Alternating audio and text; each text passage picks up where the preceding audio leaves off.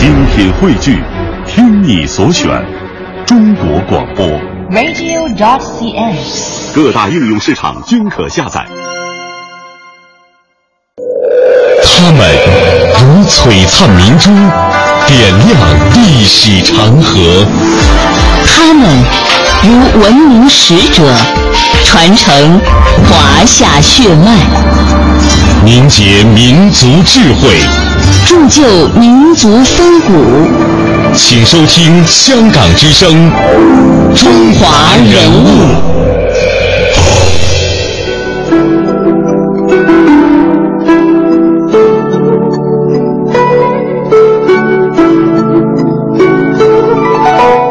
品读中华人物，启迪智慧人生。欢迎各位收听《中华人物》节目。在今天的节目当中，我们将带大家走进的是科学家毛以升。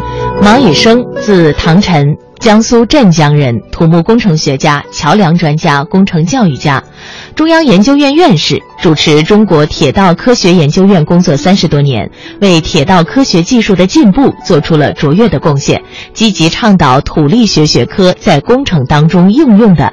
他是一位开拓者。毛以升曾经主持修建了中国人自己设计并且建造的第一座现代化大型桥梁——钱塘江大桥，这也成为了中国铁路桥梁史上的一块里程碑。在新中国成立之后，他又参与设计了武汉长江大桥。到晚年，他编写了《中国桥梁史》《中国的古桥和新桥》等等。一九八九年十一月十二日，他病逝于北京，享年九十三岁。毛以升的祖父毛谦是一位举人，曾经创办了《南阳官报》，是镇江的名士。毛以升出就出生不久，全家迁居南京。毛以升从小好学上进，善于独立思考。六岁读私塾，七岁就读于一九零三年在南京创办的国内第一所新型小学，叫做思义学堂。一九零五年进入到江南商业学堂。在他十岁的那一年，呃，那一年过端午节的时候，他的家乡举行了龙舟比赛。当时看比赛的人都站在了文德桥上，而他因为那一天肚子疼没有去。桥上当时由于人太多了，就把桥呢压塌了，当时砸死淹死不少的人。这一不幸的事件沉重地压在了毛以升的心里，于是他暗下决心，说长大了一定要造出最结实的桥。从此呢，毛以升只要看到桥，不管它是石桥还是木桥，他总是从桥面到桥柱要看个够。在他上学读书之后，从书本上看到有关桥的文章和段落，就把它抄在本子上；遇到有关桥的图画呢，他就把它剪贴起来。这时间长了，足足就积攒了厚厚的几大本。毛以升从小酷爱读书，并善于读书，许多人惊羡他惊奇的记忆力，殊不知这是他奋这个勤奋背诵锻炼出来的。为了锻炼记忆力呢，毛以升每天早上就站在河边背诵古诗古文，河面上风帆往来，渔歌阵阵，他都能够视而不见，听而不闻，完全沉浸在自己所需要的知识海洋里。天长日久，他不仅背熟了许多的古诗古文，而且有效地增强了记忆力。一天，他爷爷用毛笔抄写古文，毛以升站在一旁默记。等爷爷割下毛笔，他竟然把一篇《京都赋》一字不漏地背了出来。他不仅背诵古诗和古文，而且呢还不畏枯燥，背诵那些抽象的数字。有一次，他看到有篇文章把圆周率的近似值写到小数点后面一百位，于是他就决定背诵这些枯燥的数字来锻炼自己的记忆力。于是呢，他就一节一节的来记起这一串串长长的数字。尽管这些很难记，但是从小数点后十几位到几十位，一直到一百位，他硬是熟练的背了下来。在他八十高寿的时候，他还能够奇迹般的背诵少年时代记下的这一百位数字。接下来的时间，我们通过一段专题纪录片，来了解一下毛以升和他一生所为之骄傲的钱塘江大桥这背后的传奇故事。以毛以升先生为首的我国现代桥梁工程先驱。在钱塘江上建成了中国人自己设计和施工的第一座现代钢铁大桥，在中国桥梁工程史上树立了一座不朽的丰碑。这座大桥见证了日本军国主义者的侵华历史，同时也见证了抗日战争的胜利。钱塘江大桥于1934年开工，1937年9月26日通车。在通车之后的第八十九天，为了使桥梁不被日本侵略者利用，钱塘江大桥被建造者亲手炸毁。抗日战争胜利后，毛以生受命组织修复大桥，在1948年3月，桥梁修复工程全部结束，钱塘江大桥又重新飞跨在钱塘江的波涛之上。毛以生是中国著名的桥梁学家。土木工程学家、教育家、社会活动家，他的祖籍是江苏镇江。毛以生出生不久，全家就迁居到南京。他中学毕业后考入了唐山路矿专门学校土木工程系。一九一二年，孙中山先生在唐山路矿学堂讲演的时候，指出开矿山、修铁路的重要性。坚定了毛以生走科学救国、工程建国的道路。从此，他更加发奋读书，把建设祖国视为己任。一九一六年毕业后，毛以生以唐山路矿第一名的成绩，被清华学堂官费保送留学美国。同年九月，毛以生启程到美国康奈尔大学报道。谁知该校注册处主任傲慢地说：“中国唐山这个学校从来就没有听说过，必须经过考试，合格后才能注册。”经过考试后，毛以生以极佳的成绩注册为桥梁专业研究生。从此以后，唐山路矿学堂被保送到美国康奈尔大学读研究生的学员，特许不再需要通过考试入学了。毛以生在一九一七年获得康奈尔大学研究院专业硕士学位，一九一九年获得美国加利基理工学院工学博士学位。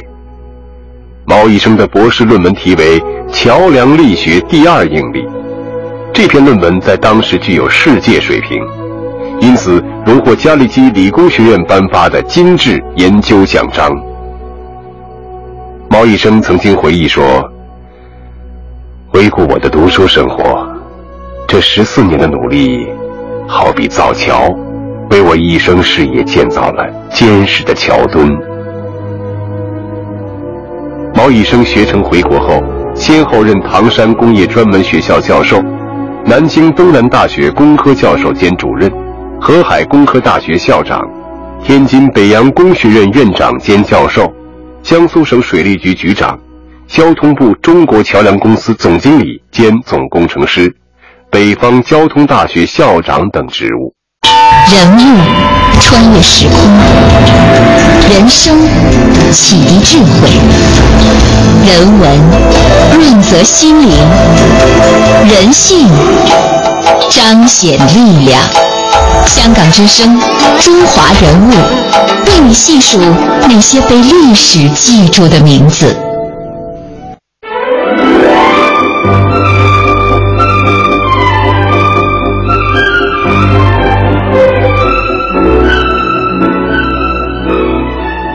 钱塘江大桥，人们都会想到毛以生。一九三三年，毛以生领导设计修建的杭州钱塘江大桥，是我国第一座由中国人自己设计建造的铁路、公路两用桥。钱塘江大桥工程技术上的成就，曾经令国外同行对中国的桥梁建筑工程师刮目相看。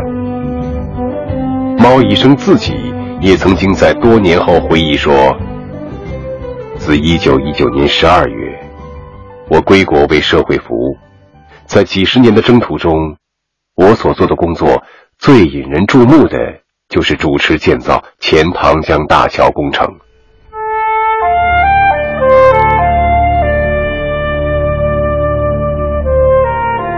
钱塘江大桥建成于抗日烽火之中。”他不仅在中华民族抗击外来侵略者的斗争中书写了可歌可泣的一页也是我国桥梁建筑史上的一座里程碑。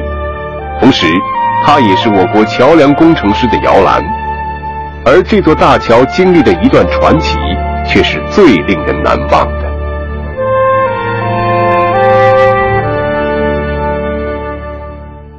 上世纪三十年代正在兴建中的浙赣铁路要与沪杭铁路衔接，需在钱塘江上架设一座大桥。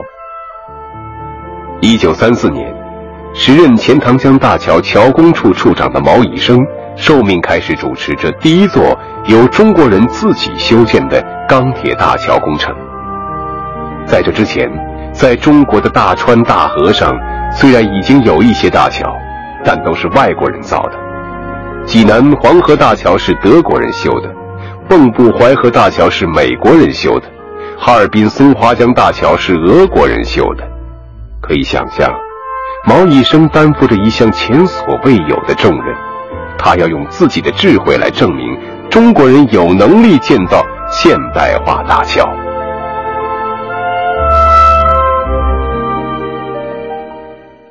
钱塘江又称钱江，乃著名险恶之江，水文地质条件极为复杂，其潮头壁立的钱塘江潮与随水流变迁不定的泥沙。是建桥的两大难题。钱江地处入海口，水势不仅受上游山洪爆发的影响，还受下游海潮涨落的制约。如果遇到台风袭击，潮水江流汹涌澎湃，江面常常呈现汹涌翻腾之势，风波甚为险恶。钱塘江底部的流沙厚度达到四十一米，而且变迁莫测，素有“钱塘江无底”之说。因此，民间素有“钱塘江上架桥办不到”的谚语。工程技术界也认为，在钱塘江上架桥是一件十分困难的事情。猫医生在建桥过程中克服了许许多多的困难。他曾经结合钱塘江的特殊地理特征和自然特征，采用涉水法、沉箱法、浮运法等手段，解决了建桥过程中的一个个技术难题。建桥遇到的第一个困难是打桩，为的是桥基稳固，需要穿越四十一米厚的泥沙，在九个桥墩位置打入一千四百四十根木桩，木桩立于石层之上，沙层是又厚又硬，打轻了下不去，打重了断桩。毛以生从日常生活中用水壶浇花把土冲出小洞的经验中受到启发。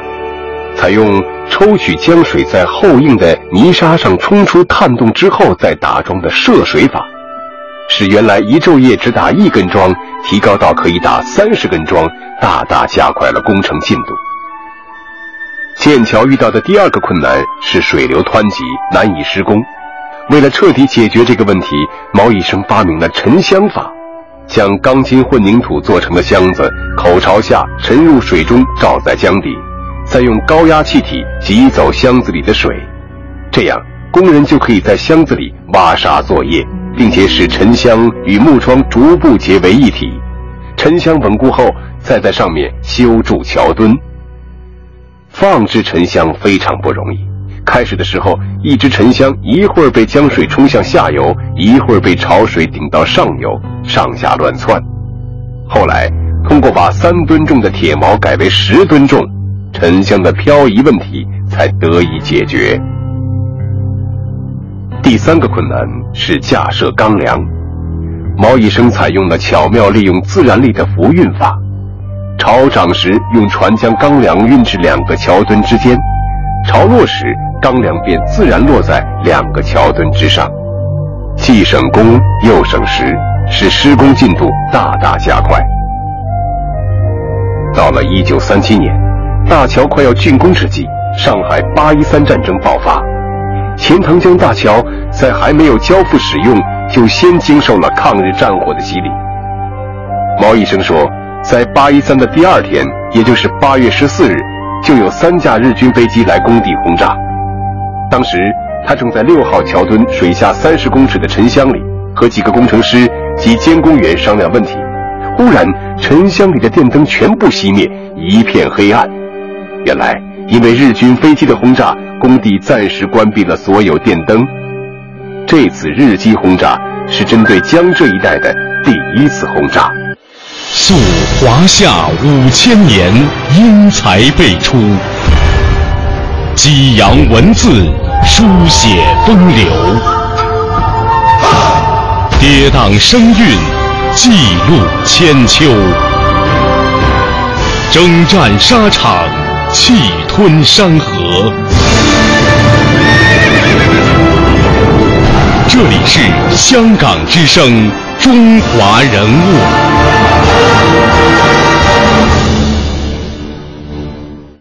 工程尚未完工，战火已经烧到了钱塘江边。此时，江中的桥墩还有一座没有完工，桥墩上的两孔钢梁也无法安装。在此后的四十多天里，建桥的工人们同仇敌忾，以极大的爱国热情，冒着敌人炸弹爆炸的尘烟，夜以继日地加速赶工。一九三七年九月二十六日清晨，第一列火车从大桥上通过，在通车的当日。运送大批军火物资的列车就开始陆续从这座大桥上一一通过。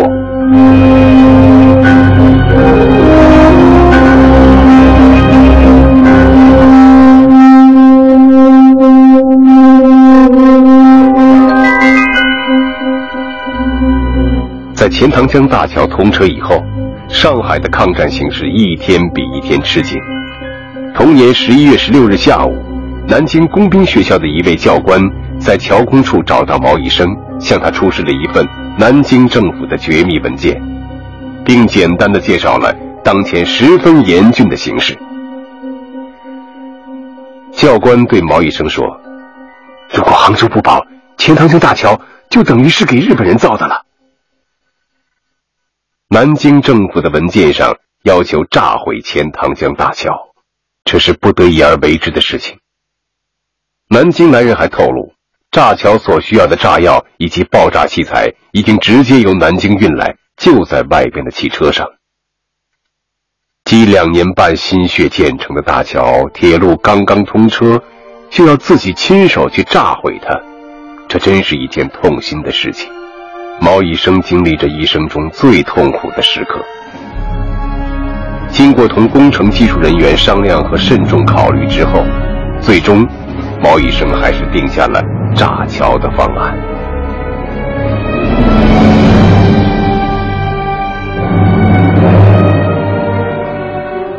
当天晚上，所有的炸药都安放到了钱塘江南岸第二个桥墩内和五孔钢梁的杆件上，一百多根引线从一个个引爆点连接到南岸的一所房子里，只等一声令下。就可以把大桥的支撑点五孔一墩全部炸毁。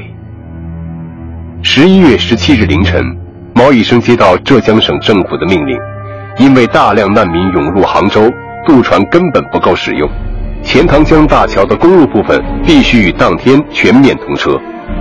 此时，浙江省政府并不知道大桥上刚刚装置了炸药，因为这件事是高度保密的。大桥公路的路面。早在一个多月前就已经竣工了，只是因为怕敌机轰炸，所以尚未开放。但是现在为什么又让通车呢？原来从杭州三郎庙到西兴的过江摆渡，平时每天就有一两万人来往。上海战事爆发后，过江的人就更多了。渡江的船本来就不够用，不想在十六日又因故沉没了一只。由于等待过江的人数太多。加上战事更紧，形势严重，迫不得已，省政府才决定开放大桥。当日，大桥全面通车。这一天，得到消息的人们从杭州、宁波远道而来，成千上万的群众来到六合塔下的钱塘江边，甚至连六合塔上也都站满了人。第一辆汽车从大桥上驶过时，两岸数十万群众掌声雷动。场面十分感人，但是，有谁能知道，此时此刻数百公斤炸药就安置在桥身上？这座由中国人自己设计施工建造的大桥，在落成之日，竟然就已经面临着被炸毁的命运。十二月二十二日，日军进攻武康，逼近阜阳，杭州危在旦夕了。钱塘江大桥上向南渡江的行人成倍增加，而且铁路方面，上海和南京之间已经不能够通车了。钱塘江大桥成了唯一的撤离通道。据当时的铁路局估算，二十二日这一天有三百多台机车和超过两千节客货车通过钱塘江大桥。第二天是十二月二十三日，日军开始攻打杭州。当天下午一点多钟，毛以生终于接到了炸桥的命令。下午三点，炸桥的准备工作全面就绪。毛以生站在桥头。看着桥上黑压压涌过来的难民，心头涌起对日寇无比的愤怒。傍晚五时许，日军骑兵扬起的尘烟已经隐约可见了。毛以生当即命令关闭大桥，禁止通行，实施爆破。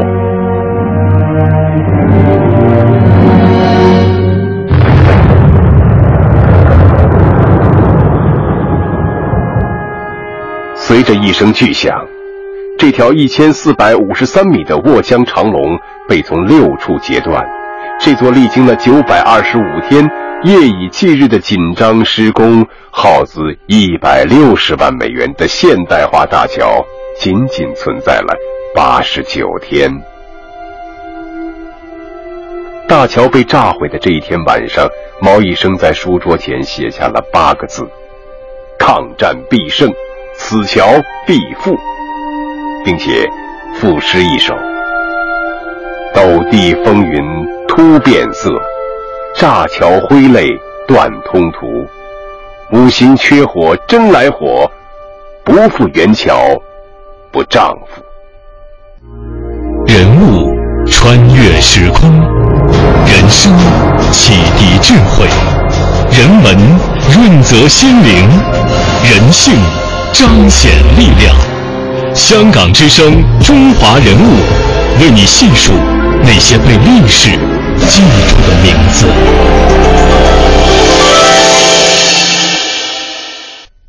大桥炸毁后，桥工处全部撤退。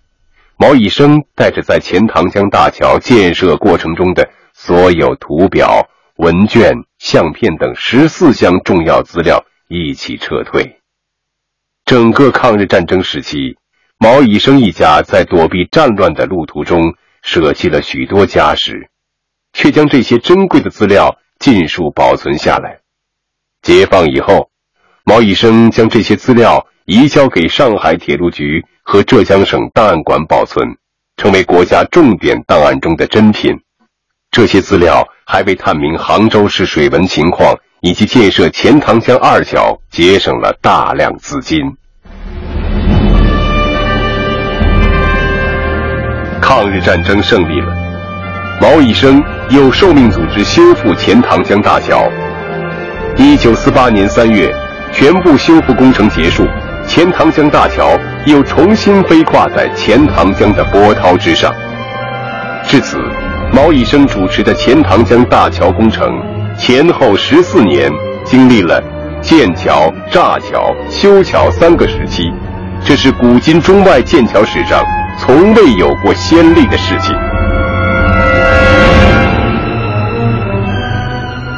钱塘江大桥建成以后，为抗日战争做出了杰出的贡献。建桥纪念碑的碑文记录了这段悲壮的史实。时值抗日战争爆发。在敌机轰炸下，昼夜赶工，铁路、公路相继通车，支援淞沪抗战，抢运撤退物资，车辆无算，后渡百姓安全过江，数以数十万计。当施工后期，知战局不利，因在最难修复之桥墩上预留空孔，连同五孔钢梁埋放炸药，直至杭州不守，敌旗将至，使断然引爆。时一九三七年十二月二十三日，当时先生留下“不负元桥不丈夫”之誓言，自携图纸资料辗转后方。为了阻断敌人，毛以生受命炸断了亲手建造的大桥，这是何等悲壮的义举！抗日战争胜利后，毛以生实践誓言，又主持修复了大桥，建桥、炸桥、复桥。毛以生先生始终其事，恪尽职责。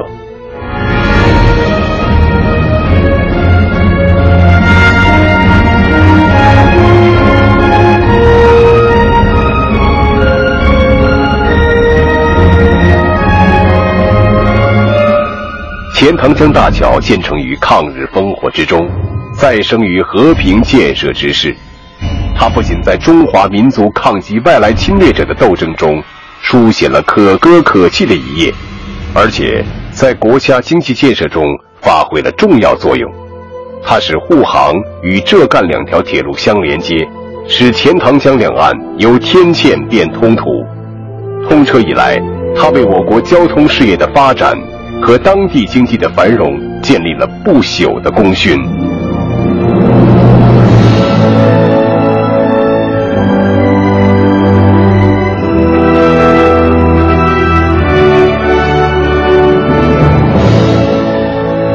钱塘江大桥既是我国桥梁建筑史上的一座里程碑，又是我国桥梁工程师的摇篮。毛以生先生把工地办成学校，吸收大批土木工程专业的学生参加工程实践，为国家培养了一批桥梁工程人才。我国一些重要的桥梁工程，如武汉长江大桥、南京长江大桥的一些负责人。都曾经经历过钱塘江大桥建设的洗礼。钱塘江大桥向全世界展示了中国科技工作者的聪明才智，展示了中华民族有自立于世界民族之林的能力。以毛以生先生为首的我国桥梁工程界的先驱，在钱塘江大桥建设中所显示出的伟大的爱国主义精神。敢为人先的科技创新精神，排除一切艰难险阻、勇往直前的奋斗精神，永远成为鼓舞我们为祖国的繁荣富强不懈奋斗的宝贵精神财富。